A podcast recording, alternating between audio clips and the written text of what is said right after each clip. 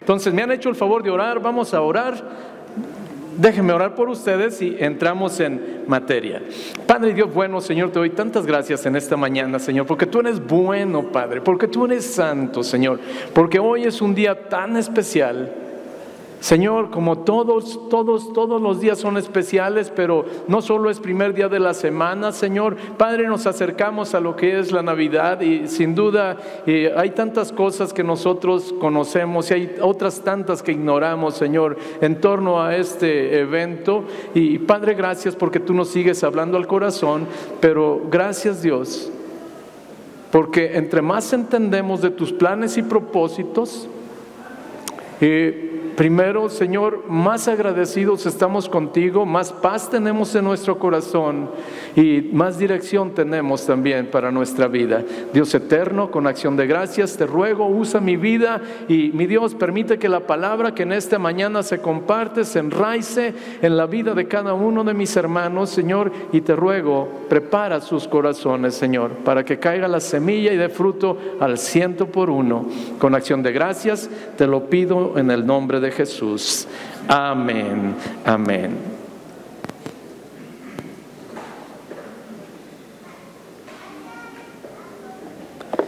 Wow. Mire, la, la, palabra que voy a compartir con ustedes el día de hoy tiene que ver un poquito con planes, con planes y proyectos. Entonces, le pregunto, ¿alguna vez usted ha hecho un plan y le salió mal lo que había planeado? ¿Sí? Bueno, a mí todavía de cuando en cuando me sigue eh, eh, eh, de veras espero una cosa a veces y me sale otra. Y se ha puesto a pensar por qué ha fallado el plan. Se ha puesto a pensar cuál será la razón por la que habrá fallado un plan, no el suyo, el que sea. No tomamos en cuenta a Dios. Ok, para la planeación. Muy bien. Mire, yo encuentro algunas cosas, por supuesto, por supuesto. Sí sabe usted que todo ser humano, sí, empezando con usted, siguiendo conmigo, somos imperfectos. Todo ser humano somos imperfectos. Perfecto solo es Dios. Ahora, todo lo que hacemos nosotros, en todo lo que hacemos, imprimimos lo que somos. El grado de imperfección que tenemos nosotros lo vamos a imprimir en todas aquellas cosas que nosotros planeamos en la vida. ¿Sí?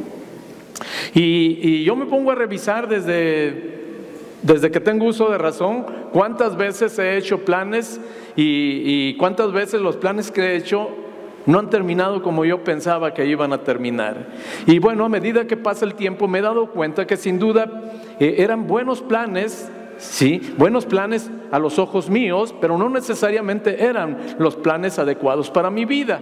Eso lo he entendido y me puse a reflexionar un poco todavía hoy por muy muy ayer en la noche y a hoy y híjole, eh, por ejemplo, la línea 3 del tren ligero esta que nos pasa por aquí, que estamos esperando, que digo, Señor, en cuanto esté funcionando, va a venir gente de Tlaquepaque, de Tonalá. Seguimos esperando a la gente y la gente sigue esperando al tren ligero. ¿Sí? Ok. ¿De, qué se acuerdan de esa línea 3 del tren ligero? Mira, le voy a dar algunos datos. ¿sí? Las obras comenzaron el 7 de agosto de 2014. 7 de agosto de 2014 comenzaron estas obras. El presupuesto con el que íbamos a construir la línea 3 del tren ligero era de poquito más de 17 millones, 17 mil millones. Sí, wow. De repente entre tantos ceros se complica uno. 17, poco más de 17 mil millones iba a valer esta obra. Empezó el 14 de agosto. Esta obra eh, iba a empezar a funcionar ¿sí? Entre los meses de junio y julio de 2018. A partir de ese día, ¿sí? Se iba a trasladar diariamente a 233 mil personas. Al día de hoy, los únicos que han trasladado es a Enrique Peña Nieto, al gobernador el día que pretendieron medio inaugurar la carrera para ponerse la estrellita de que ellos lo habían hecho funcionar. ¿sí? Bueno, seguimos esperando los 233 mil y desde el mes de junio o julio 2018 ya casi vamos año y medio, cuando menos, y no ha pasado nada, nada más que el presupuesto de 17 millones ya va en 34 mil. Ya ven 34 mil millones. Ya se desfasó cuando menos al doble lo que tenían presupuestado y del tiempo que iba a estar en funcionamiento ya va año y medio y no está en funcionamiento la línea 3 del tren ligero. Y hay gente de Tlaquepaca y de Tonalá y de Zapopan que podrían estar disfrutando ya de esto y no lo están disfrutando. Entonces el asunto es que ha fallado. Todo tiene que ver con planeación. Por un lado es planeación, por otro lado es ejecución. Un plan, por supuesto, imperfecto que tiene el sello de las personas que lo elaboraron. Y el sello es imperfección. Y al, día de hoy nos digo, si habláramos de, promesas incumplidas, a lo mejor usted puede pensar, este, Mire, si habláramos, por ejemplo, de las promesas de campaña de, los gobiernos anteriores, o de este gobierno, del que quieran, cuando ellos entraron casi por escrito nos firmaron que iban a hacer tantas cosas. Y pasa el tiempo y nosotros nos damos cuenta que no sucede nada de lo que prometieron. Pero nuestra vida también es lo mismo. ¿Alguno de ustedes alguna vez ha hecho una promesa y no la ha cumplido?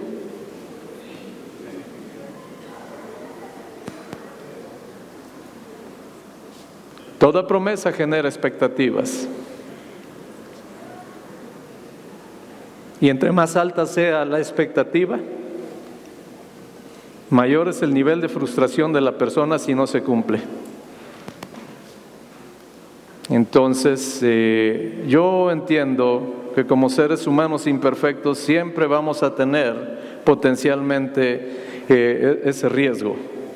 Pero bueno, quiero hablarte en esta mañana de un plan perfecto para hombres imperfectos. Quiero hablarte del único plan perfecto que puede haber para tu vida. Quiero decirte en esta mañana que si hay frustración en tu vida o si no estás donde tú creías que deberías de haber estado el día de hoy, lo más seguro es que los planes que tú hiciste, muchos de ellos los hiciste sin tomar en cuenta los planes de Dios.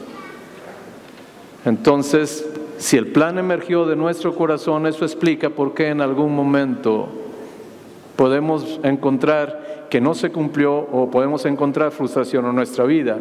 Pero a la par quiero hablarte de un plan imperfecto, infalible, que es el plan de Dios para nuestra vida, que sigue siendo el mismo. Y tú te vas a dar cuenta al final, si no quieres seguirte equivocando en la vida, y haz de cuenta, yo puedo decir en esta mañana, porque antes lo reflexioné yo, a ver, si no quieres seguirte equivocando en la vida, asegúrate entonces que el plan que vas a seguir es el plan que Dios tiene para tu vida y no sigas tomando decisiones en base a lo que tú crees que es correcto sin preguntarle a Dios. Sí. Ahora, te hablo de planes perfectos a diferencia de los planes del hombre, que por muy buenos planes que sean, todos tienen un razonable porcentaje de posibilidades de estar equivocados, bien en su concepción, bien en su ejecución. Puede haber buenos planes que se ejecutan de una manera errónea, o puede haber una buena ejecución de un plan que es erróneo. Los planes de Dios, te digo, no son así. Sus planes son perfectos, son infalibles. Incluso Incluyen de manera específica hora, día, mes y año. Yo me, de veras en este tiempo eh, oraba un poquito porque quería aterrizar algo que tenía en mi corazón, pero no, no, no, no hallaba cómo aterrizarlo. Y le doy gracias a Dios, mi esposa me concedió junto con mis hijos un tiempo así para mí solito con el Señor. Y el Señor algo puso en mi corazón y yo te quiero compartir. Y yo entendí que los planes de Dios son tan específicos que contemplan la hora, contemplan el día, contemplan el mes y contemplan el año. El pequeño detalle es que nosotros no necesariamente sabemos eso. Sí. Y no solo contemplan de manera específica eso, contemplan el qué, contemplan el cómo, ¿sí? contemplan el cuándo y contemplan el para qué. Y, cuando yo estaba siendo impactado con esto, me puse a revisar algunos casos en la Biblia y encontré que en todos los que revisé necesariamente estaba el qué, el cómo, el cuándo y el para qué. Entonces digo, wow, Dios, hay tantas cosas entonces dentro de tu plan. Si tú y yo estamos aquí todavía, es porque los planes de Dios siguen siendo vigentes para nuestra vida. Todavía hay un proyecto de vida para nosotros. Y digo, Dios, no me quiero seguir equivocando. No me quiero seguir equivocando, no quiero seguir tomando buenas decisiones a mis propios ojos que al final me lleven a experimentar una terrible frustración. Mira, te vas a sorprender en Apocalipsis capítulo 9, versículo 15. Te sitúo a lo mejor un poquito en contexto porque no vamos a leer todo el pasaje, sí, pero está hablando aquí ya en el término de, en los tiempos, perdón, finales de la gran tribulación, de la gran tribulación, sí. Está hablando en los tiempos donde el anticristo ya está gobernando completamente, sí, aquí en la tierra, sí. Y entonces Apocalipsis 9:15 están dentro de los juicios que está enfrentando, ¿sí? Está enfrentando ya el mundo que se quedó. Recuerde, recuerde, la segunda venida de Cristo tiene dos momentos. El primero de ellos cuando llega a las nubes. Y esto lo, lo, vimos por gracia de Dios, lo aprendimos cuando estuvimos viendo aquel estudio que nos llevó meses sobre la segunda venida de Cristo tiene dos momentos, un momento donde viene y llega a las nubes nada más, ¿sí? Y luego su iglesia es arrebatada, ¿sí? Es arrebatada y luego, ¿sí? Vienen tiempos terribles, terribles, siete años terribles, que, que es imposible imaginar lo que viene siquiera. Y en esos tiempos están los juicios que vienen desde el cielo a la tierra. Y entonces dice Apocalipsis 9:15 diciendo, el sexto ángel que tenía la trompeta, haz de cuenta, se habían tocado ya cinco trompetas, no, no, no explico nada de esto porque no me ajustaría el tiempo, pero cuando se toca la, la sexta trompeta, dice, desata, reciben una instrucción, reciben una instrucción, dice, desata a los cuatro ángeles que están atados junto al gran río Éufrates, ¿sí? Y fueron, versículo 15, Sí, está conmigo, podemos leer congregacionalmente el versículo 15, dice, y fueron...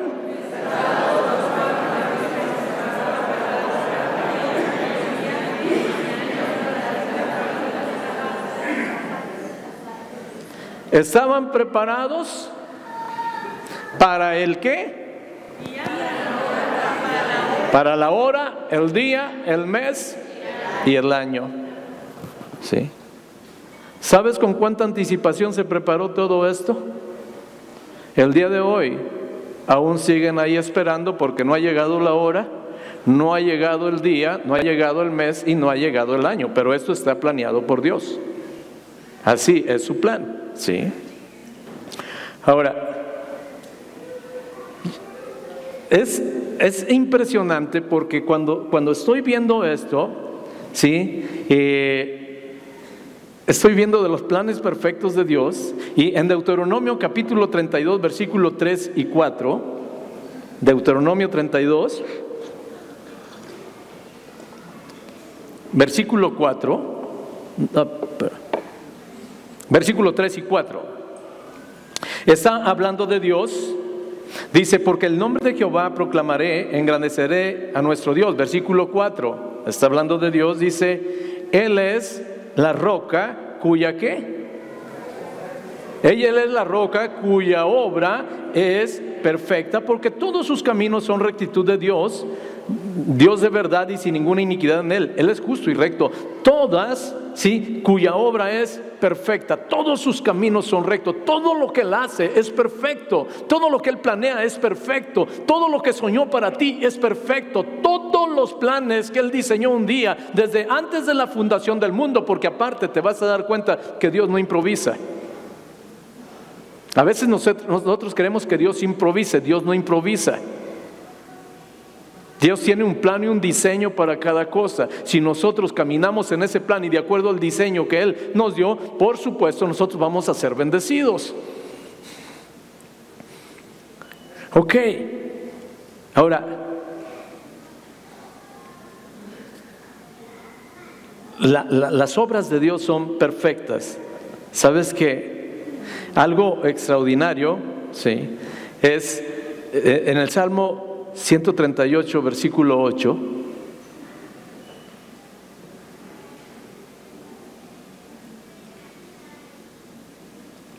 Dice la palabra de Dios, Jehová cumplirá su propósito en mí. Tu misericordia, oh Jehová, es para siempre. Y al final del versículo está proyectado como dice, no, no desampares la obra de tus manos. Dice la palabra de Dios, porque somos hechura suya, creados para buenas obras. ¿sí? Entonces, bueno, nosotros somos parte de esa obra perfecta de Dios. Eso quiere decir que un día Dios te creó a ti, Dios me creó a mí, con un plan perfecto, con un diseño perfecto que un día nosotros arruinamos. Y digo nosotros arruinamos porque no podemos culpar a nadie. Hay ocasiones que las circunstancias favorecieron que nosotros nos equivocáramos en la vida, pero seguimos siendo responsables de las decisiones erróneas o pecaminosas que hemos tomado. Pero entonces nada de Dios ha fallado. Estamos viendo que las obras de Dios, los planes de Dios son perfectos, que nosotros somos obra de sus manos. Nosotros somos obra de sus manos. Y ahora, con este contexto, estoy hablando de un Dios que tiene planes perfectos, específicos, para, para cuyo cumplimiento tiene una hora, tiene un día, tiene un mes y tiene un año. Por eso es que no se pueden adelantar los planes de Dios, ni tampoco se deben de atrasar. Si nos adelantamos o nos atrasamos, vamos a tener problemas nosotros. No Dios, nosotros vamos a tener problemas, sí. Ok, hasta lo que aquí he dicho lo puedo resumir en esto nada más. He dicho que los planes de en torno a cual camina y funciona nuestra vida pueden venir de nosotros o pueden venir del corazón de Dios que si nosotros seguimos haciendo planes que vienen de nuestro corazón, lo más seguro es que en algún momento nosotros vamos a cosechar el fruto de esos planes que han nacido, que se han concebido y se han ejecutado a partir de nuestro corazón. He dicho eso y lo otro que he dicho es que los planes de Dios en contraposición son perfectos, son infalibles, específicos, eficaces, no hay posibilidad alguna, no tienen posibilidad de error. Y que nosotros tenemos la posibilidad de zumbarnos a los planes de Dios y hacer que los planes de Dios sean los nuestros. Y a partir de ahí comenzar a construir de acuerdo a los planes de Dios y no a los nuestros. ¿Sí? Ok, hasta aquí es lo que he dicho. ¿Ha sido claro? ¿Sí? Ok. Bueno, Gálatas capítulo 4, versículos 4 al 7.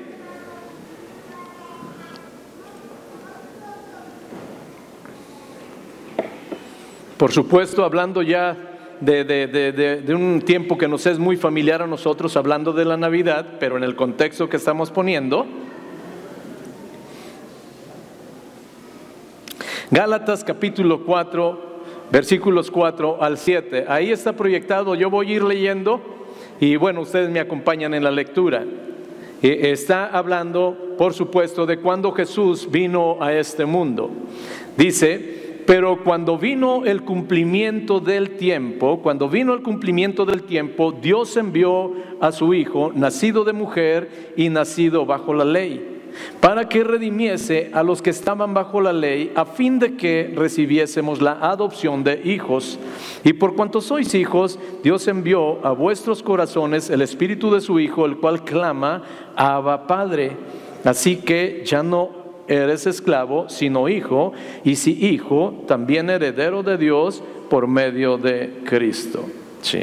Ahí estamos hablando de un plan perfecto para hombres imperfectos, hombres imperfectos que habíamos fallado, que nos habíamos equivocado, que habíamos arruinado el plan de Dios para nuestra vida y entonces se pone en acción un plan perfecto de Dios para rescatarnos a nosotros.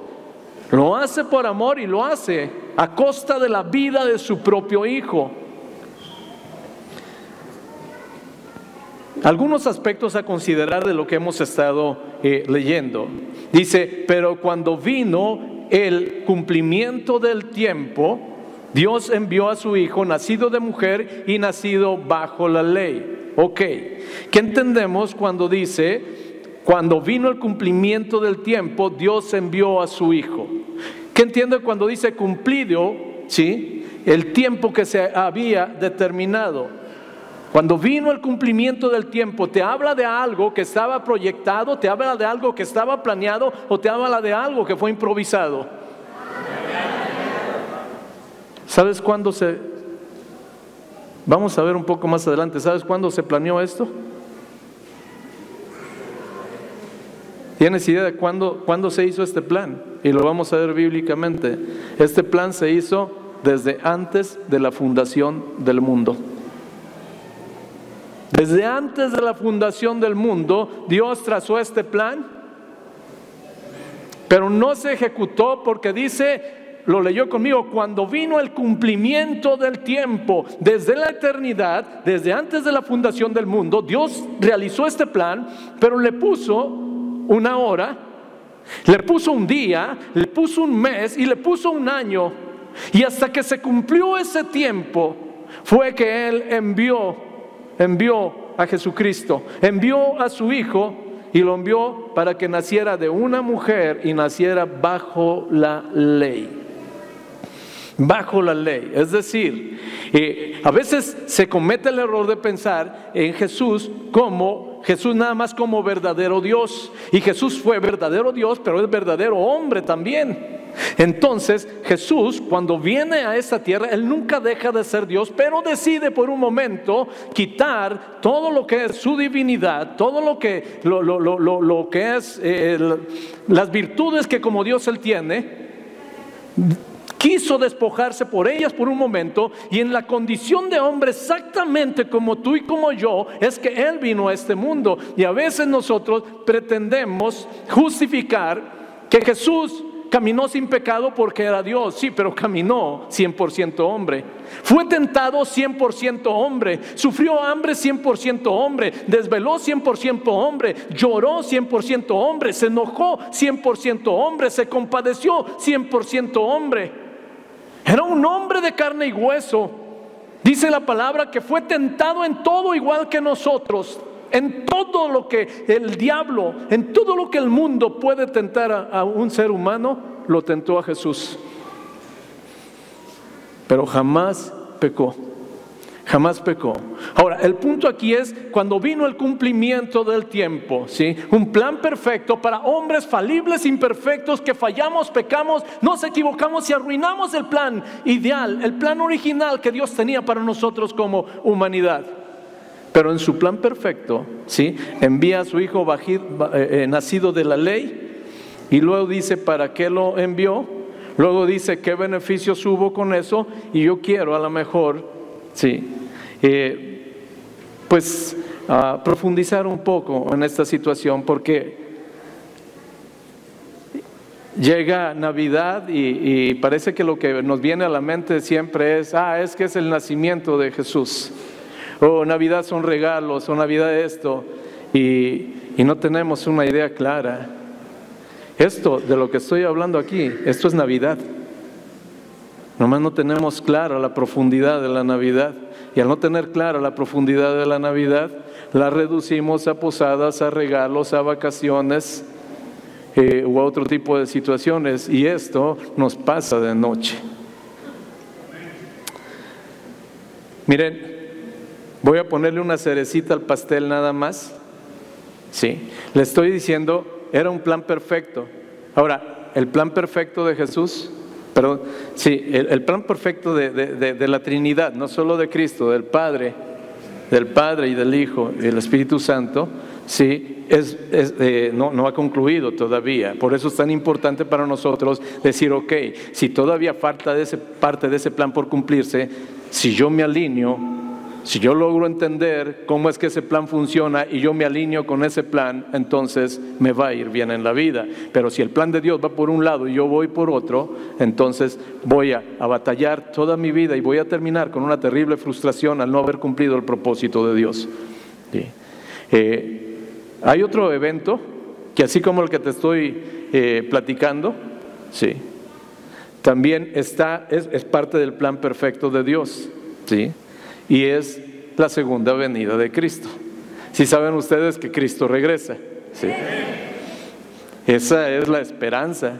Esa es la, dice la esperanza, eh, perdón, la palabra de Dios dice, esta es la esperanza bienaventurada. Cristo regresa por segunda ocasión. Hay un momento donde está hablando Jesús y por ahí en Mateo 24 y está diciendo muchas cosas que van a suceder antes de la venida de Cristo. Y dice, y va a haber esto, va a haber aquello, va a haber aquello, y está hablando todavía. Y Dice en el versículo 33, Mateo 24, 33 en adelante, dice, así también vosotros cuando veáis todas estas cosas, lo que le está diciendo que va a suceder, cuando veas que empieza a suceder, ¿sí? Todas estas cosas, conocer que está cerca a las puertas. De cierto os digo que no pasará esta generación hasta que todo esto acontezca. El cielo y la tierra pasarán, pero mis palabras no pasarán. Versículo 36, está conmigo, lo podemos leer congregacionalmente, dice, pero...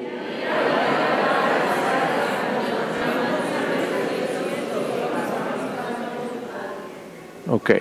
Si vemos que es parte del plan de Dios, que Él viene en su segunda venida. Si sí, estamos viendo aquí claramente que hay un día y hay una hora. Ok. Esos son planes específicos. Si no falló la primera parte del plan, no va a fallar la segunda. Si la primera parte del plan eh, consistía en que Jesús viniera, la segunda parte del plan es que Jesús regresa.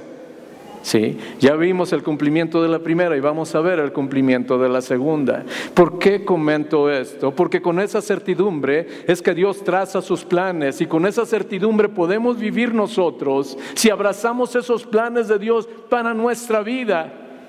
Los planes de Dios siempre tienen garantía de cumplimiento. Los planes de Dios tienen garantía que no son los más sencillos, pero son los únicos que te garantizan que podrás cumplir tu propósito en la vida y que el día que cierres los ojos en esta tierra será para abrirlas en presencia de nuestro Dios y podrás decir, no fue fácil, pero valió la pena.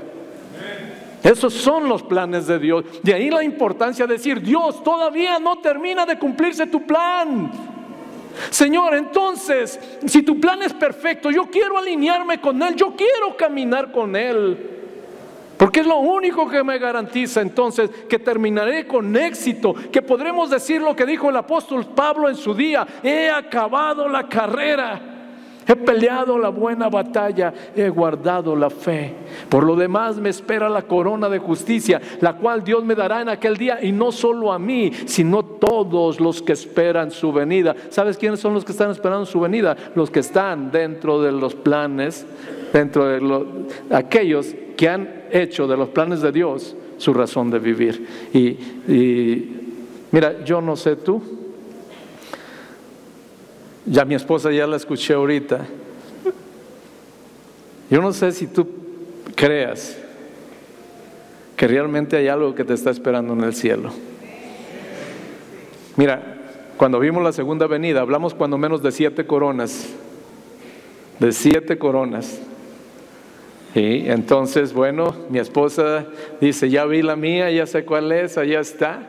Entonces, qué importante, qué importante, porque si sabes que hay algunos que aunque se salven, van a sufrir una gran pérdida. Estoy hablando de los que se salven. La gran mayoría, de acuerdo con la palabra de Dios, la gran mayoría se va a perder. Pero dentro de los que alcanzan a salvarse, hay unos que van a tener el galardón completo y lo hemos estado aprendiendo nosotros, que hay un galardón completo y de ese galardón podemos agarrarlo todo, podemos quedarnos con la mitad, podemos quedarnos con un cachito o podemos perderlo prácticamente todo y llegar de panzazo. Wow, los planes de Dios, ¿sí? Ok.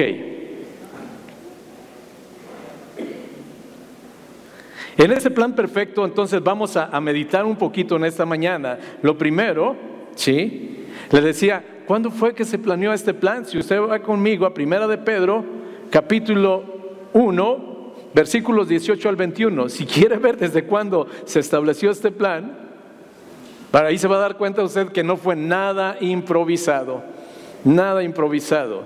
Sí. Yo voy a leer los versículos 18 y 19 y el 20 lo leemos congregacionalmente.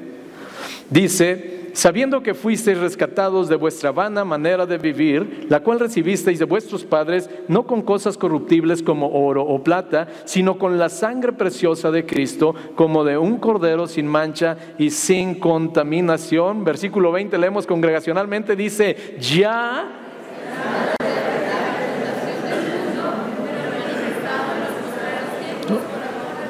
Ok, ¿desde cuándo se destinó que Jesucristo iba a venir como cordero a morir en una cruz? ¿Desde antes de qué?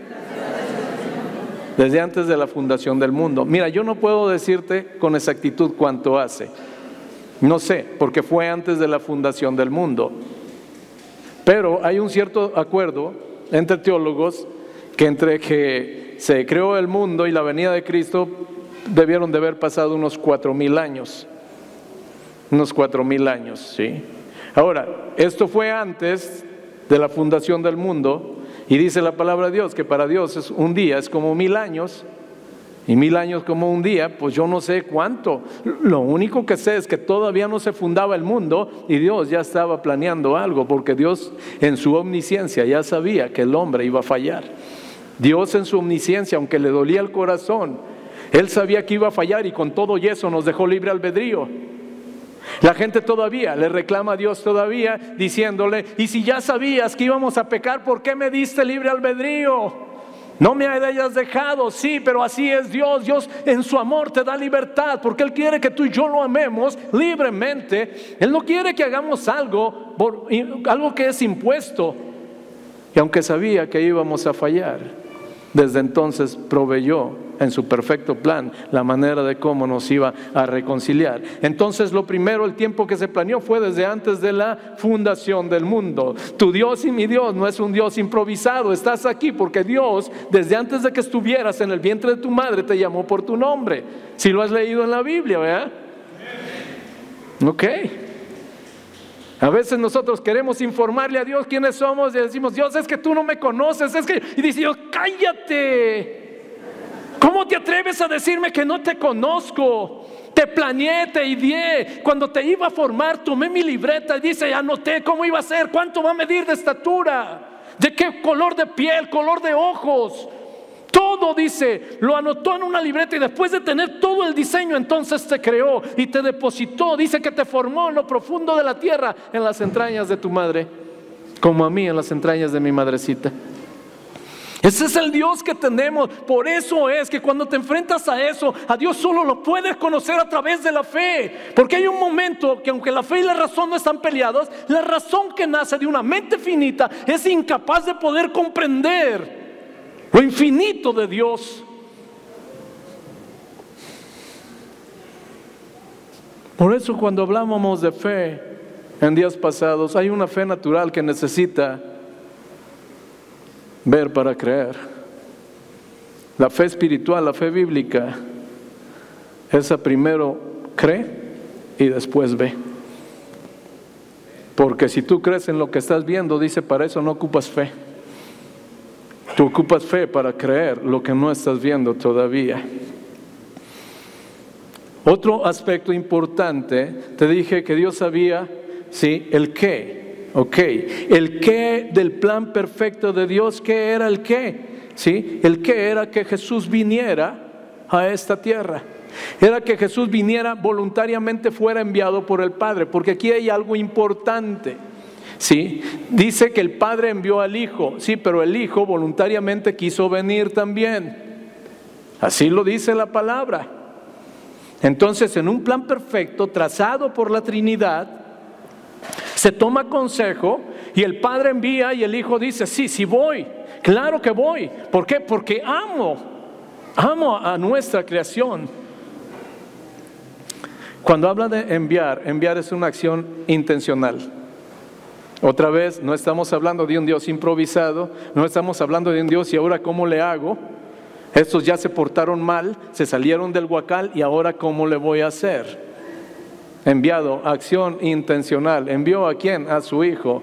¿Por qué lo envió?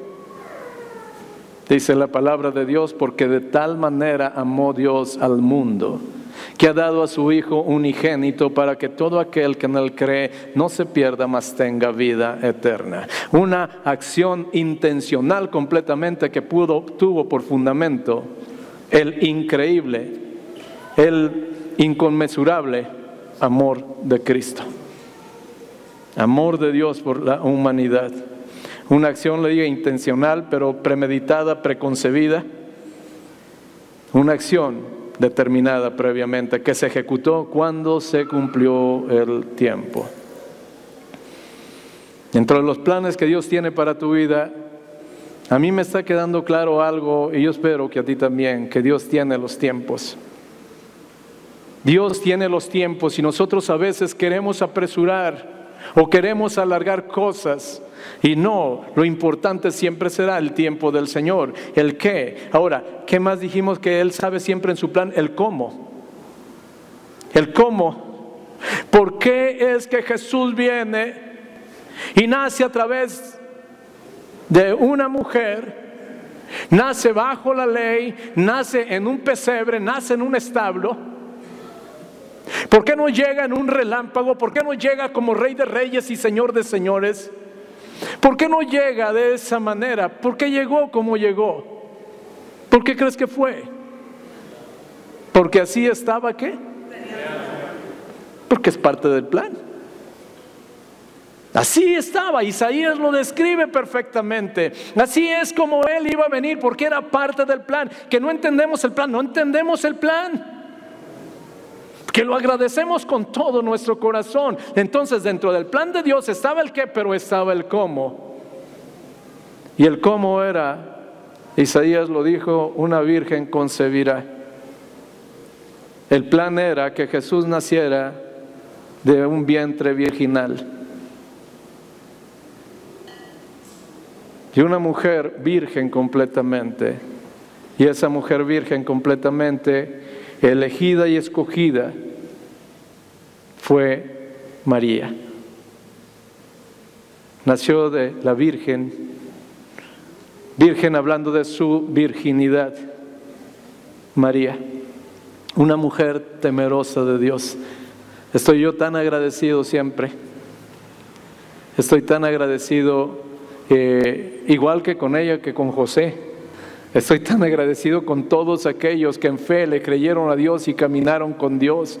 De repente te pones a considerar la posición de, de, María y dices tú, qué mujer. Y ves a José y dices tú, qué varón. Qué varón. Le escogió.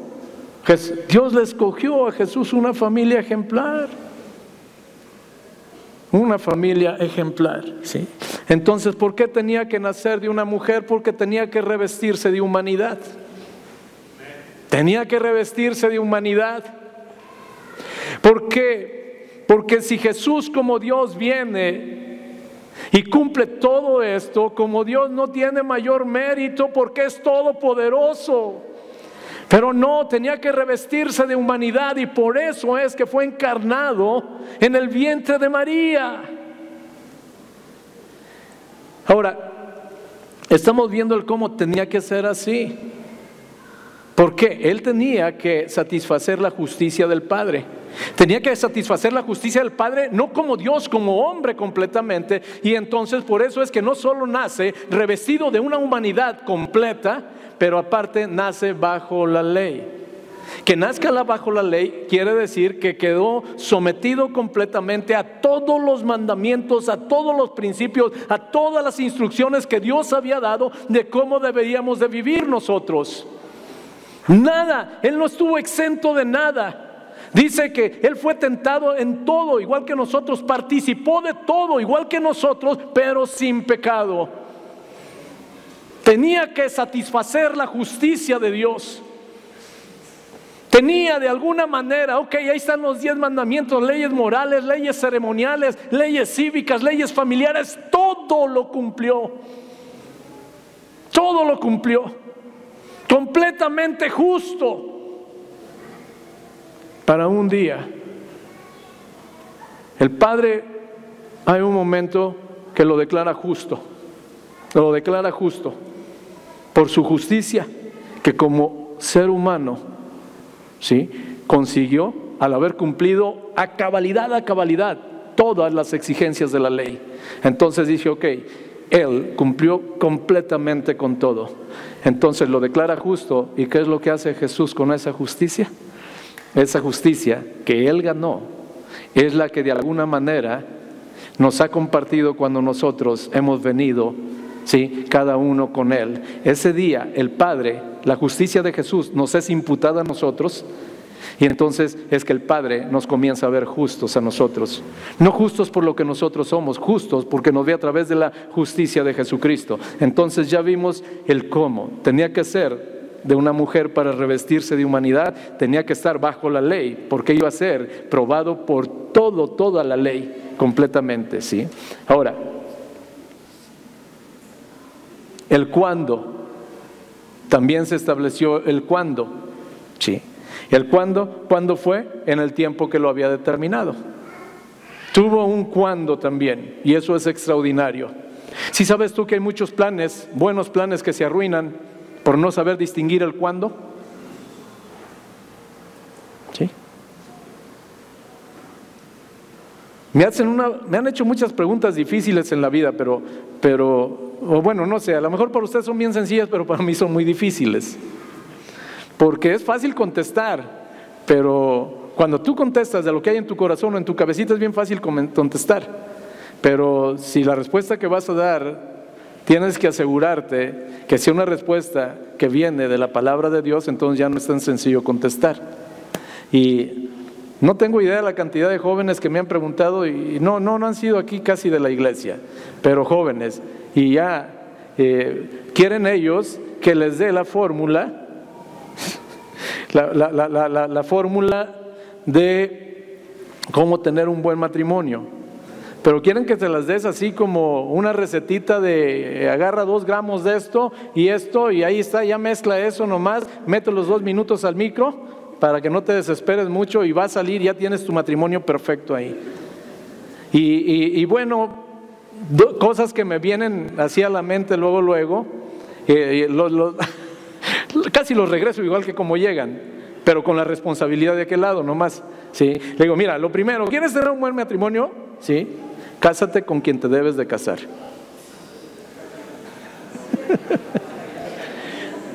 sí, ahí está, eso es lo primero. Cásate con quien te debes de casar. Ahora ya es asunto tuyo, pregúntale a Dios con quién te tienes que casar. ¿sí? Y lo segundo, cásate en el tiempo que te tienes que casar. Sí. Porque hay ocasiones que puede ser la persona, pero no el tiempo. Y hay ocasiones que puede ser el tiempo y no la persona. Casarte es, después de caminar con Dios, es la segunda decisión más importante que vas a tomar en esta vida. Estás eligiendo y determinando la persona con la que tú quieres caminar el resto de tu vida, la persona con la que tú quieres ser uno por el resto de tu vida. Y esto no es para tenerle miedo al matrimonio, esto es nada más para abrir bien los ojos. Sí. Sí sabe que en estas cosas, otro tip que les doy nada más, les digo, siempre les digo, primero es el número uno y después es el número dos. Nada más que hay jóvenes muy simpáticos que primero se van al número dos y luego le quieren hacer manita de puerco a, Dios para que les ayude a cumplir el número uno. Entonces, aguas, aguas. Me hicieron una pregunta eh, en el evento de, de Acción de Gracias en los 25 años. Eh, se acerca una persona y me hizo una pregunta y la pregunta fue, ¿Cómo le puedo hacer yo para que un hombre me ama a mí como tú amas a Mari? Son de esas preguntas facilitas. Pues, me encanta, te las escogen te las escogen. Y luego, es nomás una preguntita. Y, luego ya, pero si quieres, después te dan la pregunta, pero si quieres, luego platicamos, pero ya te dejaron con medias tocada. Ahí te llevaste la preguntita, ya en la noche ahí está, Señor. Ok. Y la respuesta, pues también igual de sencilla, ¿no? La respuesta fue, ok, Si tú, si la pregunta es si puede haber aquí en el mundo una persona que te ame a ti como yo amo a Mari, sí, sí la hay. La respuesta es bien sencilla. Asegúrate primero que ama a Dios con todo su corazón. Si, si ama a Dios con todo su corazón, te va a amar a ti. Si no ama a Dios, difícilmente te va a amar. Sí. Los planes perfectos vienen del cielo, no de nosotros. Se toman planes a veces teniendo por fundamento emociones, pasiones, sentimientos. ¿Sabes cuánto dura ese plan? Lo que dura la emoción, lo que dura la pasión o lo que dura el sentimiento. Y quienes ya estamos aventajaditos nos damos cuenta que la vida va por etapas. Me encantó, digo, me encantó, eh, eh, por ahí hizo un pequeño, pues ya no sé cómo llamarle, no sé si fue documental, si fue, no sé qué fue, pero él dijo, inició diciendo, dicen que el amor acaba. Y él dijo, no he escuchado una mentira mayor que esa. Sí, el amor no se acaba. Se puede acabar la pasión, que no se debe acabar, pero se puede apagar. Se pueden apagar los sentimientos, pero el amor no. No cuando menos el amor bíblico, porque la palabra de Dios dice que el amor nunca deja de ser. El genuino amor se mantiene amando toda la vida, toda la vida y de los pequeños secretos que es imposible que ahorita los recién casados conozcan o sepan. Y yo sé que aquí está Bernie, está Fer, por ahí debe andar, si no está Dieguito. Bueno, hay muchos jóvenes que han casado recientemente, Esme y Serafín, los vi por ahí. Digo, algo que no hayan descubierto ellos todavía, que Eri ya lo descubrió, que José Luis ya lo descubrió, que mis padres ya lo descubrieron, que yo ya lo descubrí. ¿Sí? Es que el amor, entre más tiempo pasa, ¿sí? Es un amor que va madurando, es un amor que se va volviendo cada vez más hermoso, más comprometido, más profundo. A lo mejor ya no es el amor del principio, pero es un amor más padre. Me recuerdo perfectamente, hace 25 años, que me casé con mi esposa, híjole, y yo decía, ¿y ahora qué sigue? ¿No? De esas veces que, bueno, te quieres casar y casar. Y a veces la gente piensa que casarse es un cambio de estado civil. Pues no, casarte es un cambio de vida, ¿no? El asunto es que cuando no sabes bien qué sigue, pues ahí está. Pero te digo una cosa, si tú me preguntas 25 años después, que le refrendé mi amor y mi compromiso, ¿tú crees que yo tenía la menor duda de qué sigue? Irnos de luna de miel. Pero tú crees que yo iba preocupado como hace 25 años. Pero tú crees que fue igual que hace 25 años? Pues no. Teníamos tanto que platicar, teníamos tanto, me llené de verle a sus ojos. Y me llené por ese ratito nomás. ¿Por qué te lo comento? Bueno, planes perfectos. Dios todo lo creó bajo un diseño y cuantas veces nosotros caminamos en ese diseño vamos a ver la gloria de Dios. ¿Quieres que las cosas que hagas en la vida funcionen? Entonces pregúntale a Dios. ¿Qué plan tiene para eso? Te repito, el plan de Dios no se ha agotado, falta mucho por cumplirse todavía. Tenemos la oportunidad de alinearnos con su plan para que nos vaya bien en la vida o tenemos la oportunidad de jalarle para otro lado y cosechar las consecuencias. No conozco una persona que desobedeciendo a Dios le haya ido bien en la vida. Hay gente que dice, pero bebé se porta mal, hace esto, esto y de todo, mira, mira qué bien le va. Y dice Dios, aunque al impío le vaya bien mil veces, yo sé que al final le va a ir mal. Y al justo, aunque aparentemente le vaya mal en la vida, al final le va a ir bien. Esa es nuestra esperanza. Ok, ahora, ya vimos el cuándo en el tiempo determinado del Señor, pero quiero cerrar con el para qué. ¿Para qué fue que vino a este mundo? ¿Para qué? ¿Para qué? Y esto es bien extraordinario porque lo que vamos de leer nosotros ahorita, voy a refrescar un poquito nada más. Refresco un poquito porque son varias cosas de lo para qué vino. Lalito, ¿podríamos poner de nuevo Gálatas capítulo 4, versículos 4 al 7? Vamos a ver para el que vino.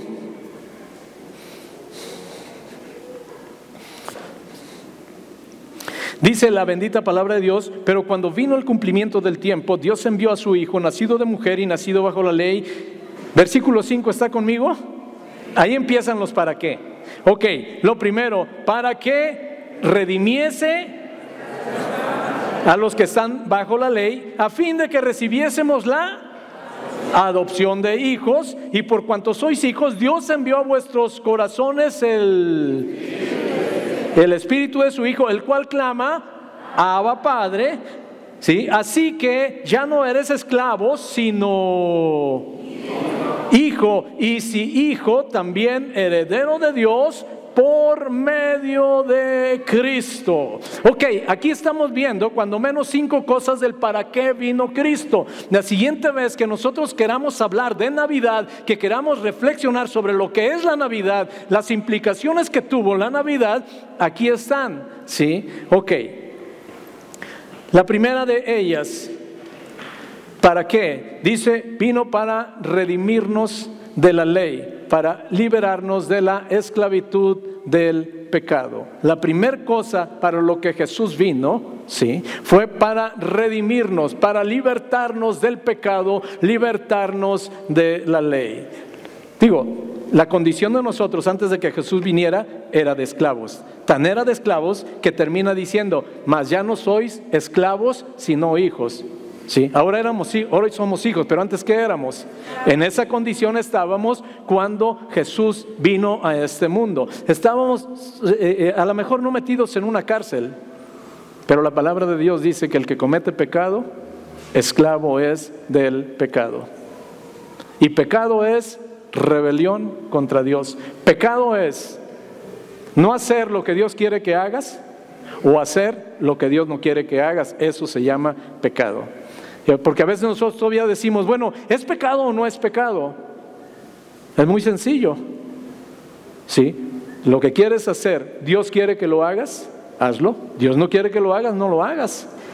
Eso se llama obedecer. Hacer lo contrario se llama pecado. En esa condición estábamos como esclavos todos y entonces, sí, viene Jesús para redimirnos de la ley, para redimirnos de la esclavitud. Eso es lo primero del para qué Él venía.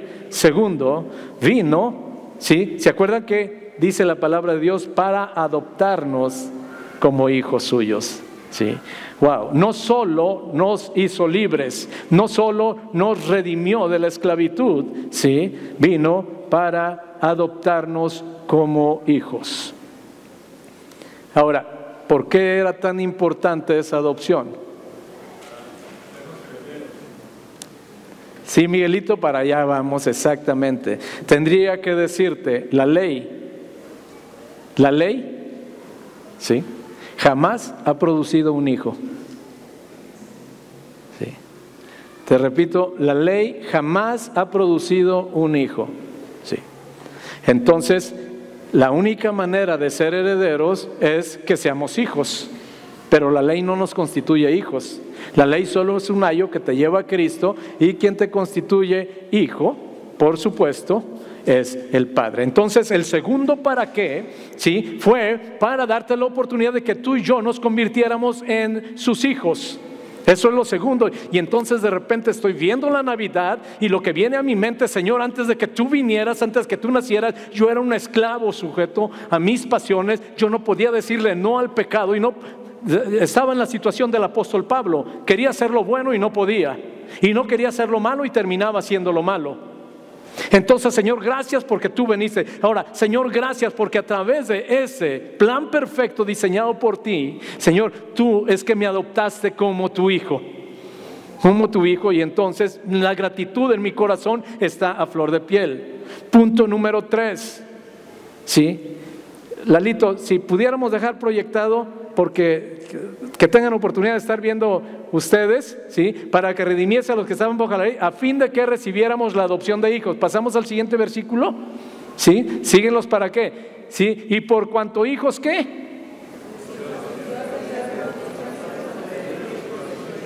Ok, ¿a quién le dio el Espíritu Santo? Ok, ¿a todos? De acuerdo con la Biblia, ¿quién le dio el Espíritu Santo? A sus hijos exclusivamente. Entonces ya llevamos tres. Decimos, Señor, primero, me libertaste de la esclavitud del pecado. Segundo, me convertiste en tu hijo. Tercero, me diste tu Espíritu Santo. Me diste tu Espíritu Santo, ¿sí? Cuarto, ahí mismo, ¿sí? Dice nuestros corazones el Espíritu de su Hijo, el cual clama que Cuarto beneficio, a hoy le puedo decir a Dios, papá. Hoy puedo decir, Dios es mi Padre. Es un derecho legítimo que Él me dio a mí a través de su venida, a través de su sacrificio. Legítimamente yo puedo decirle, así como a mi papá ahorita biológico, yo le digo papá con toda la legitimidad del mundo, con toda la legitimidad del mundo. A Dios yo le puedo llamar Padre. Y tú y yo le podemos llamar Padre. Hay gente, hay mucha gente. Me recuerdo una vez, un albañil me estaba ayudando en la casa. Era terrible, terrible. Yo no sé si usted ha trabajado, tenido trabajando un albañil que no tiene a Cristo en su corazón. No, no son terribles. No van los lunes. Dicen que llegan una hora, llegan a la hora que se les antoja. De repente e, ese día les dio hambre, se salieron a comer y ya no regresaron. Y algo que te decían que en tres días lo iban a hacer, se llevan una semana, dos semanas, ahí estaban. Y luego, cada que llegaba me lo encontraba echando, embrocando el codo, dicen. Cada que llegaba. Y una vez llegué, no vivía yo en esa casa. Era una casa que estábamos remodelando, yo no vivía ahí. Pero llegué y apestaba la casa a ese olor raro que algunos de ustedes pueden identificar. Sí, estaba ahí con sus ojitos vidriosos y la casa apestaba a que estaba consumiendo marihuana. No, yo sentía que no podía con eso. Pero bueno, y cada que nos veíamos, ¿sabe lo primero que me decía?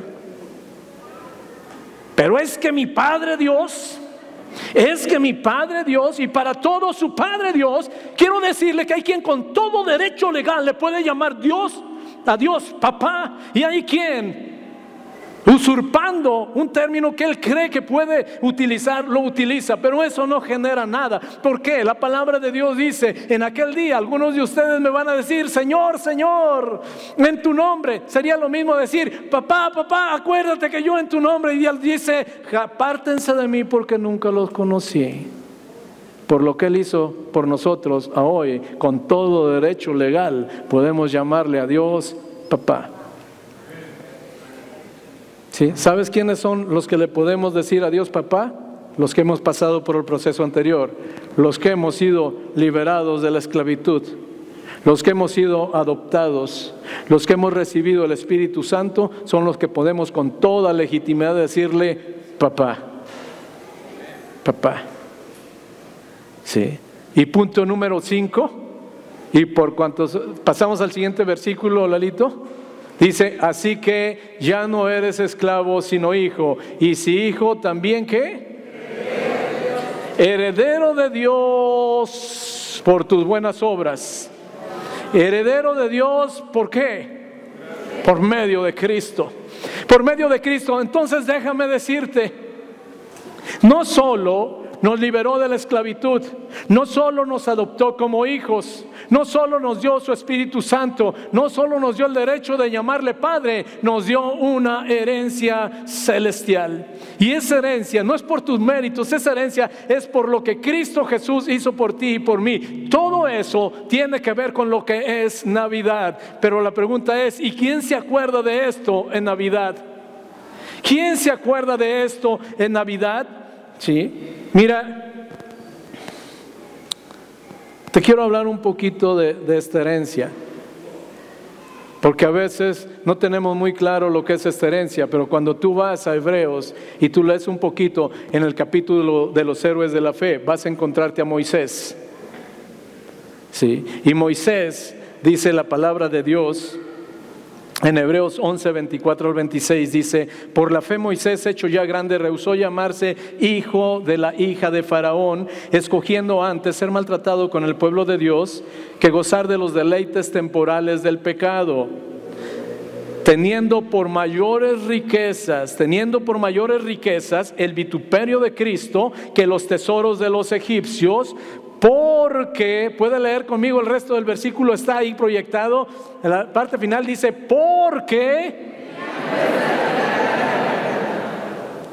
¿Cuál fue la razón por la que Moisés, por un lado, tenía todo lo que este mundo ofrecía? Tenía una posición envidiable a los ojos de este mundo. Políticamente, después del hijo de Faraón, era el siguiente de a bordo. Socialmente, tenía un estatus increíble. Económicamente, de qué podía tener necesidad. Sin embargo, dice la palabra de Dios, que Moisés consideró que había algo superior a todo eso que se le ofrecía.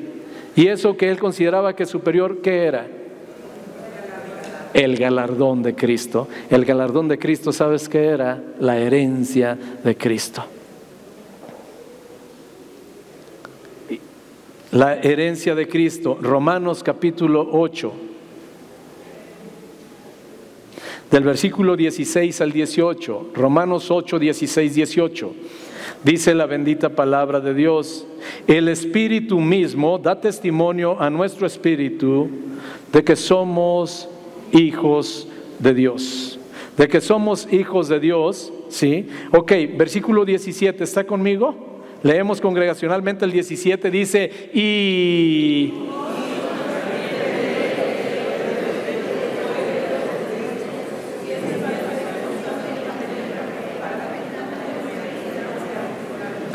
Wow. Y si hijos, si te fijas, ese sí hijos, eso se llama condicionado.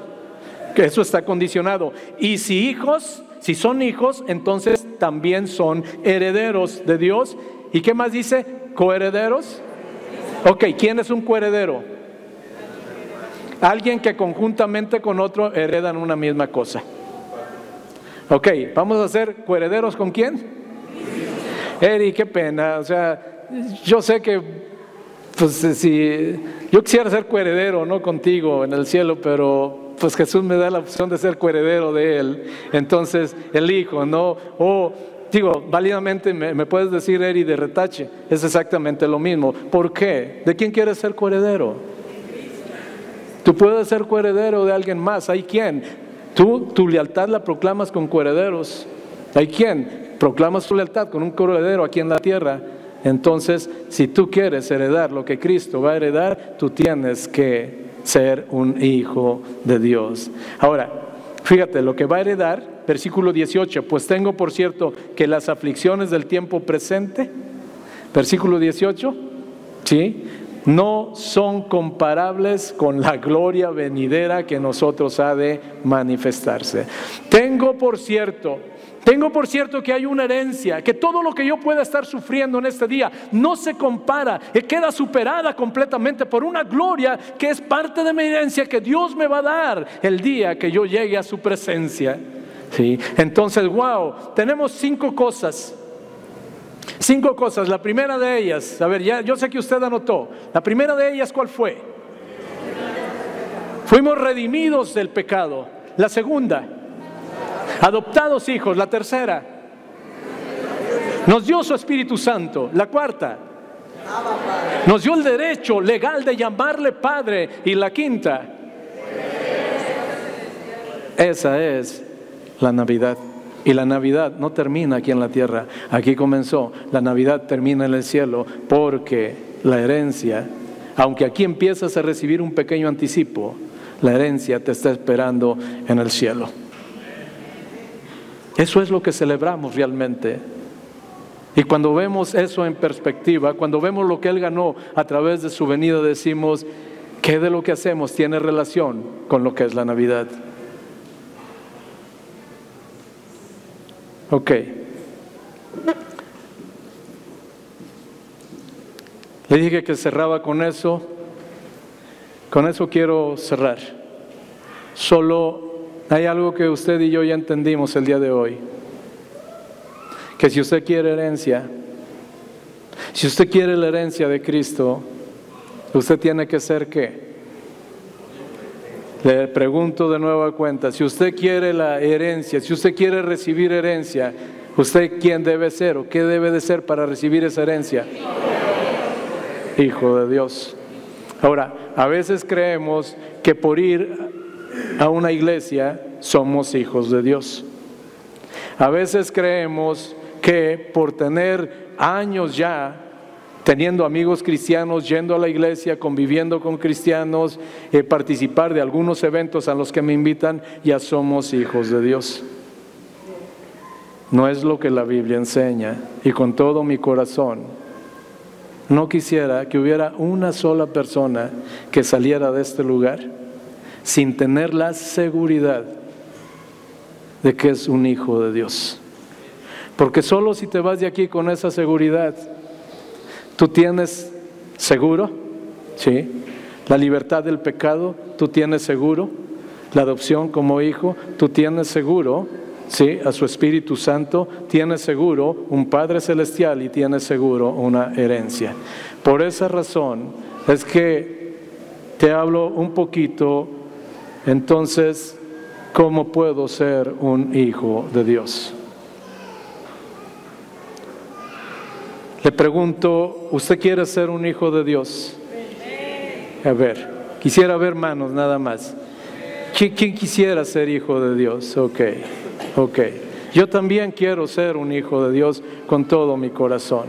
Entonces, ¿qué tengo que hacer? Entender qué debo hacer yo para convertirme en un hijo de Dios si es que el día de hoy aún no soy un hijo de Dios.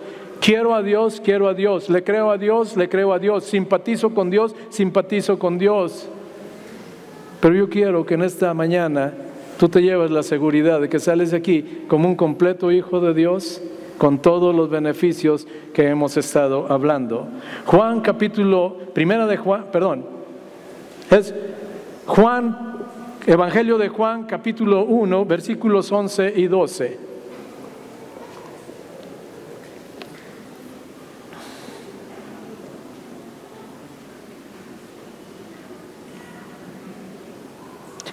la que.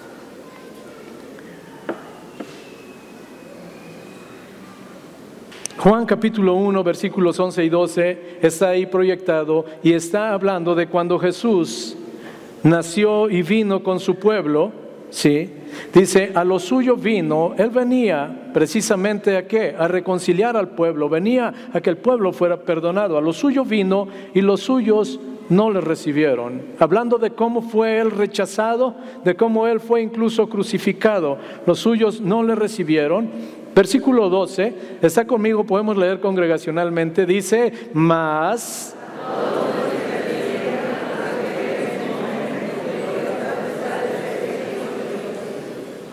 Mas a todos los que le recibieron, a los que creen en su nombre, potestades, facultades, derecho.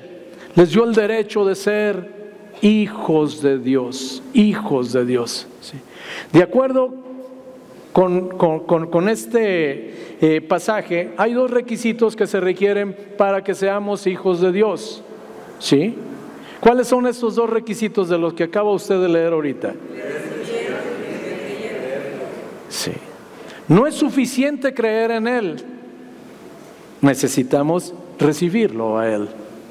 Necesitamos recibirlo a Él, ¿sí? Ahora, Primera de Juan, capítulo 5, versículos 11 y 12.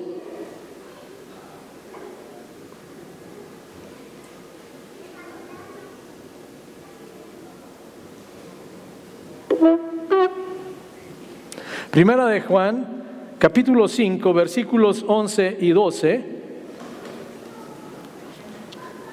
Yo voy a leer el versículo 11 y el versículo 12 lo leemos congregacionalmente. Dice la bendita palabra de Dios, y este es el testimonio que Dios nos ha dado vida eterna y esta vida está en su Hijo. Leemos congregacionalmente el 12, dice, el que... Ok, de acuerdo con este versículo, ¿sí? Está hablando de la vida eterna, está hablando de la herencia de Dios, está hablando del regalo de Dios, ¿sí? ¿Qué necesitamos para tener la vida de la que habla este, este versículo? ¿Qué es lo que necesitamos? Si no tenemos al Hijo, podemos tener una religión,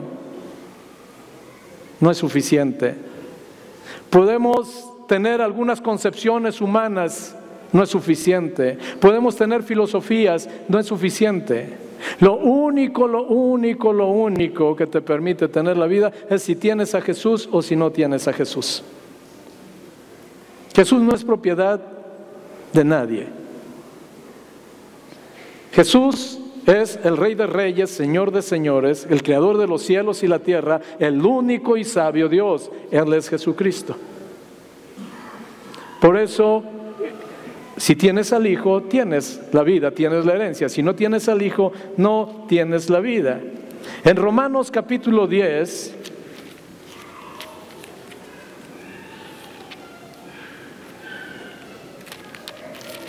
versículos 8 al 10. Romanos capítulo 10, versículos 8 al 10. Dice la bendita palabra de Dios.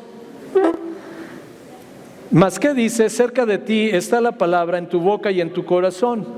Dice, y esta es la palabra de fe que predicamos. Esta es la palabra de fe que predicamos. Que puede leer conmigo, algunos lo saben de memoria, que si confesares con tu boca que Jesús es el Señor y creyeres en tu corazón que Dios le levantó de los muertos, serás salvo, porque con el corazón se cree para justicia, pero con la boca se confiesa para salvación. Con la boca se confiesa para salvación. Esta es la palabra de fe que predicamos que si confiesas con tu boca que Jesús es tu Señor y si crees en tu corazón que Dios lo resucitó al tercer día y está sentado a la diestra del Padre, tú serás salvo porque con el corazón se cree para justicia. Es decir, a partir de que nosotros creemos eso, la justicia de Cristo nos es imputada a nosotros, pero con la boca se confiesa para salvación. Si vamos uniendo lo que hemos estado viendo, entonces ya vimos que por un lado se requiere creer, por otro lado se requiere recibir, pero por otro lado se requiere confesar. Se requiere confesar. Y Apocalipsis 3:20 es un versículo que ustedes saben de memoria, algunos de ustedes. Apocalipsis capítulo 3, versículo 20 dice la bendita palabra. Es un solo versículo, ¿podemos leerlo congregacionalmente? Sí, dice, he aquí,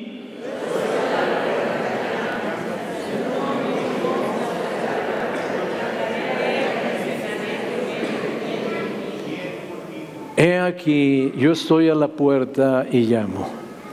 Si alguno oye mi voz, es decir, si alguno es capaz de intencionalmente darle cabida a mi voz y abre la puerta, abre la puerta de su corazón y me invita a entrar, yo voy a entrar en él, ¿sí? Yo voy a ser morada con él y él conmigo. Y a partir, dice el Señor, y yo estoy con Él todos los días hasta el fin del mundo. ¿Por qué te comparto esto en esta mañana? Porque no siempre tenemos la oportunidad de cerrar este tiempo, de cerrar este tiempo y reflexionando en este punto, dando la oportunidad de que todos podamos caminar hombro a hombro con Él, sabiendo que somos destinatarios de su herencia, de su gracia, de su perdón, de su salvación. Algunos de ustedes sé que llegaron hace tiempo a la iglesia y los saludo y los veo y sé que vamos creciendo y vamos caminando, pero no sé yo, no sé si han tenido la oportunidad de hacer una oración sencilla, llena de fe, a través de las cuales puedo decir, Señor, yo quiero ser tu hijo, Señor. Yo quiero la herencia que tú tienes para nosotros. Te dije, no quisiera que nadie se vaya de este lugar sin la plena seguridad de que se lleva el regalo de vida eterna, que se lleva la herencia, que se lleva todo lo que Cristo Jesús ya ganó para nosotros. Este es un asunto entre tú y Dios. Esto es un asunto entre tú y Dios. Si tú, aunque simpatizas con el Señor, aunque por tiempo has caminado con el Señor, pero no tienes la plena seguridad, la plena seguridad, hoy es el día, porque la palabra de Dios también dice en Romanos que los hijos de Dios son guiados por el Espíritu de Dios. Y a veces no sabemos si nos está guiando o no el Espíritu de Dios y con todo mi corazón. Hoy es día de que toda la iglesia podamos salir de aquí con la firme convicción de que la obra de Jesús en la cruz del Calvario, que es la verdadera Navidad, nos reconcilia con el Padre, nos convierte en hijos, nos da su Espíritu Santo, nos da una esperanza gloriosa que no avergüenza, nos autoriza para llamarle Padre Celestial y nos tiene preparada una herencia en el cielo esperándonos que podemos comenzar a, vivir desde esta tierra. Voy a orar un poco, tú cierra tus ojitos nada más, al final yo voy a animarte. Tienes alguna inquietud, si tienes alguna duda, si nunca has hecho lo que te dije ahorita que es necesario hacer para convertirse en hijo, yo quiero guiarte en una sencilla oración, siguiendo estos pasos establecidos en la palabra, para que tú salgas de este lugar completamente, completamente legitimada para llamarle a Dios papá, pero habiendo recibido el perdón de tus pecados, habiendo recibido su Espíritu Santo y habiendo sido anotado para una herencia incorruptible en el cielo. Padre y Dios bueno, yo te doy muchas gracias en esta mañana, Señor. Padre, gracias porque cómo cambia el significado de la Navidad y entonces con cuánta gratitud nos podemos acercar a ti en esta mañana. Jesús, gracias porque a precio de sangre no tenías necesidad de dejar el cielo. Papá, no tenías necesidad de dar lo más valioso, lo que más amas a tu propio Hijo. No tenían por qué haber trazado ese plan perfecto e infalible desde antes de la fundación del mundo para rescatarnos a nosotros. Pero lo hiciste por amor y nosotros te lo agradecemos, Señor. Pero Padre, gracias porque hoy con mayor conciencia, con la gratitud a flor de piel, queremos decirte gracias, Señor, y asegurarnos que en esta Navidad verdaderamente un aroma de gratitud llegue hasta el cielo, que cada uno de nosotros en el lugar donde estemos tomemos un tiempo para platicar con los que estén con nosotros y decirle gracias, porque esto es lo que hiciste. Y estas cinco cosas tú puedes compartirlas en esa noche. Y permitir que la gente que está ahí, que tal vez no lo sabía, también tenga gratitud por Jesús. Dios, gracias. Y gracias Dios porque la oportunidad que le diste a aquellas personas cuando veniste es la misma oportunidad que nos sigues dando el día de hoy. Señor, esas palabras que retumbaron entonces siguen retumbando hoy. Todavía hay quien te recibe y hay quien te rechaza. Por eso sigue diciendo la palabra. A lo suyo vino, mas los suyos no le recibieron mas a todos los que le recibieron, a todos los que creen en su nombre, les ha dado el derecho de ser hijos de Dios. Y si hijos, entonces ya no somos esclavos. Entonces ya tenemos un nombre en el cielo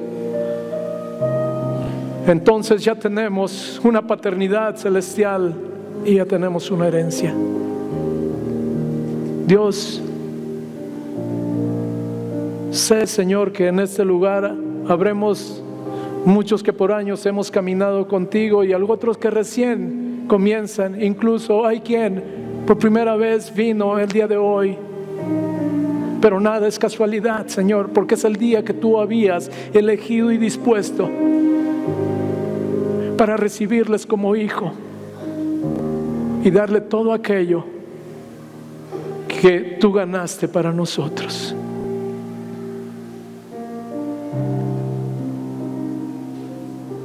Anhelo con todo mi corazón, hermano, hermana, amiga, amigo, que todo lo que Dios ha dispuesto para ti no se pierda nada. Y es un tiempo de reencuentro, es un tiempo de reconciliación para algunos, es un tiempo de rendición para otros, es un tiempo de gratitud para otros, pero nadie podemos quedar indiferentes ante la Navidad, Señor.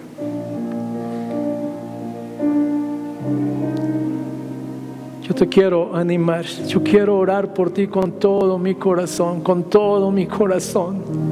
Quiero presentarte y que juntos nos presentemos delante de Dios. Si hay algo Puede ser que nunca has hecho esta oración, nunca has entregado tu vida a Cristo y entonces hoy es el día para que tú salgas con Cristo en tu corazón. O puede ser que habiendo caminado con Él te hayas apartado. Y ese amor irresistible te está hablando el día de hoy, que es tiempo de volver a casa. si esa fuera tu situación, si tú anhelas en tu corazón esa seguridad, entonces con los ojos cerrados todos, pero solo levanta tu mano. Yo quiero orar por ti desde este lugar. Eh, pueden levantar su mano, nadie está viendo arriba. Veo unas manos a medias, pero es importante levantarla. Se trata de que Dios te vea, no de que yo te vea. Bien, veo varias manos. Es tiempo, es tiempo, es tiempo. Hoy es día de reconciliación, hoy es día de perdón, hoy es día de sanidad, hoy es día de libertad. Ok. Quiero pedirles un favor más. Si pueden pasar aquí conmigo, quiero orar por ustedes. Esto es un asunto ante Dios ustedes. Pasen, pasen por favor. Vénganse. Quiero orar aquí con ustedes. Es Dios y ustedes, amados, es Dios y ustedes. Pocas veces hay la oportunidad, pocas veces hay la oportunidad. Y hoy es el día de que nadie se vaya de este lugar sin tener la seguridad de que usted es un hijo de Dios, que usted ha sido perdonado, que usted ha sido reconciliado porque estoy seguro, estoy seguro que la vida va a seguir en lo que viene Jesús, pero nosotros podemos caminar con otra perspectiva. Estoy seguro. Es un asunto entre tú y Dios. Hoy es día para terminar el año, para cerrar este año completamente en paz con Dios. Señor, tú estás viendo corazones, tú estás viendo vidas. Dios, yo te doy muchas gracias porque la única razón de que estemos de pie en esta mañana es porque sigue habiendo esperanza. Porque todos los que están aquí tienen esperanza igual que yo. Señor, a todos nos has dado la oportunidad. A todos nos has dado la oportunidad y es nuestro tiempo, Señor. Padre, gracias porque en esta Navidad no tenemos mejor regalo, Señor, que haberte recibido un día, que hayas venido a la tierra, pero un segundo regalo es saber que vienes a liberarnos, a perdonarnos y a darnos una herencia, Señor. Dios, gracias. Gracias, Dios. Gracias, Dios. Sé que entre los que han pasado hay algunos que nunca han abierto su corazón, nunca han invitado a Jesús a su corazón. Y habrá otros que antes ya han invitado a Jesús a su corazón, pero por alguna razón no han caminado completamente como Él quiere o se han apartado. Pero también hoy es día de reconciliación con Dios. Voy a orar en un primer momento de acuerdo a lo que la palabra de Dios nos indica. Y la palabra dice que hay que confesar, entonces yo te pido que con voz audible, es un asunto de y Dios, repite conmigo, Señor Jesús. Repite conmigo, vamos, que no te dé pena, Señor Jesús, te necesito. Reconozco que sin ti no puedo. Reconozco que por amor dejaste todo y veniste a esta tierra y tomaste mi lugar. En esta hora yo te quiero pedir perdón por todos mis pecados, aún los que no me acuerdo. Perdóname por haberte ofendido. Y confieso con mi boca que tú eres mi Señor. Refréndale tú lealtad a Él. Si ya lo habías hecho antes o si no lo habías hecho, refrenda tu lealtad y vamos a decir una vez más, ¿sí? Reconozco que tú eres mi Señor. Y creo en mi corazón que Dios te levantó de los muertos al tercer día y está sentado a la diestra del Padre. En esta hora te abro la puerta de mi corazón y te recibo como el Señor de mi vida y el Salvador de mi alma. Ayúdame a vivir conforme a tu voluntad y haz de mí la persona que quieres que sea. Recibo tu perdón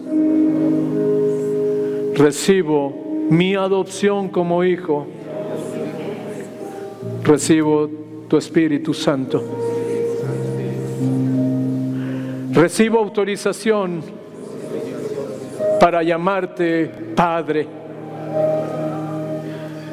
Y recibo la herencia que me tienes preparada. Con acción de gracias lo pido en el nombre de Jesús. Amén. Amén. No importa cuál sea la situación, no importa si tú antes alguna vez habías hecho esta oración o no la habías hecho. Lo importante es que el día de hoy, si ya la habías hecho, estás rededicando tu vida. Y si nunca la habías hecho, el día de hoy Dejaste de ser criatura para convertirte en un hijo de Dios con todos los derechos que la paternidad de Dios nos da a cada uno de nosotros. Por la Navidad es que por lo que nosotros podemos en esta mañana sentirnos perdonados, amados, liberados. Tu nombre está escrito en el libro de la vida. Hay un momento donde unas personas vieron la gloria de Dios en esta tierra y llegaron con Jesús y le dijeron, Señor, ellos muy impactados dijeron, Señor, en tu nombre los demonios se nos sujetan, en tu nombre los enfermos son sanados. Y Jesús dice, no se regocijen de eso, regocíjense de que sus nombres están escritos.